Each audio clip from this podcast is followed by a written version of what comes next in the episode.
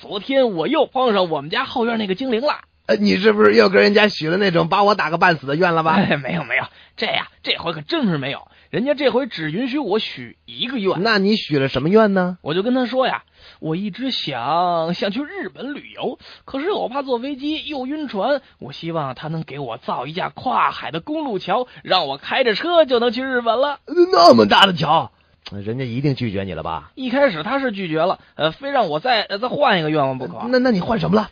我就想啊，你说我都老大不小的了，这也没个对象，会不会是我对女孩子的心理太不了解了呢？所以我老是失败呢？你倒没往你自己那长相、身材上去思考一下啊？你怎么？所以嘛，我就跟那精灵说了，我想获得洞悉女人内心的本领。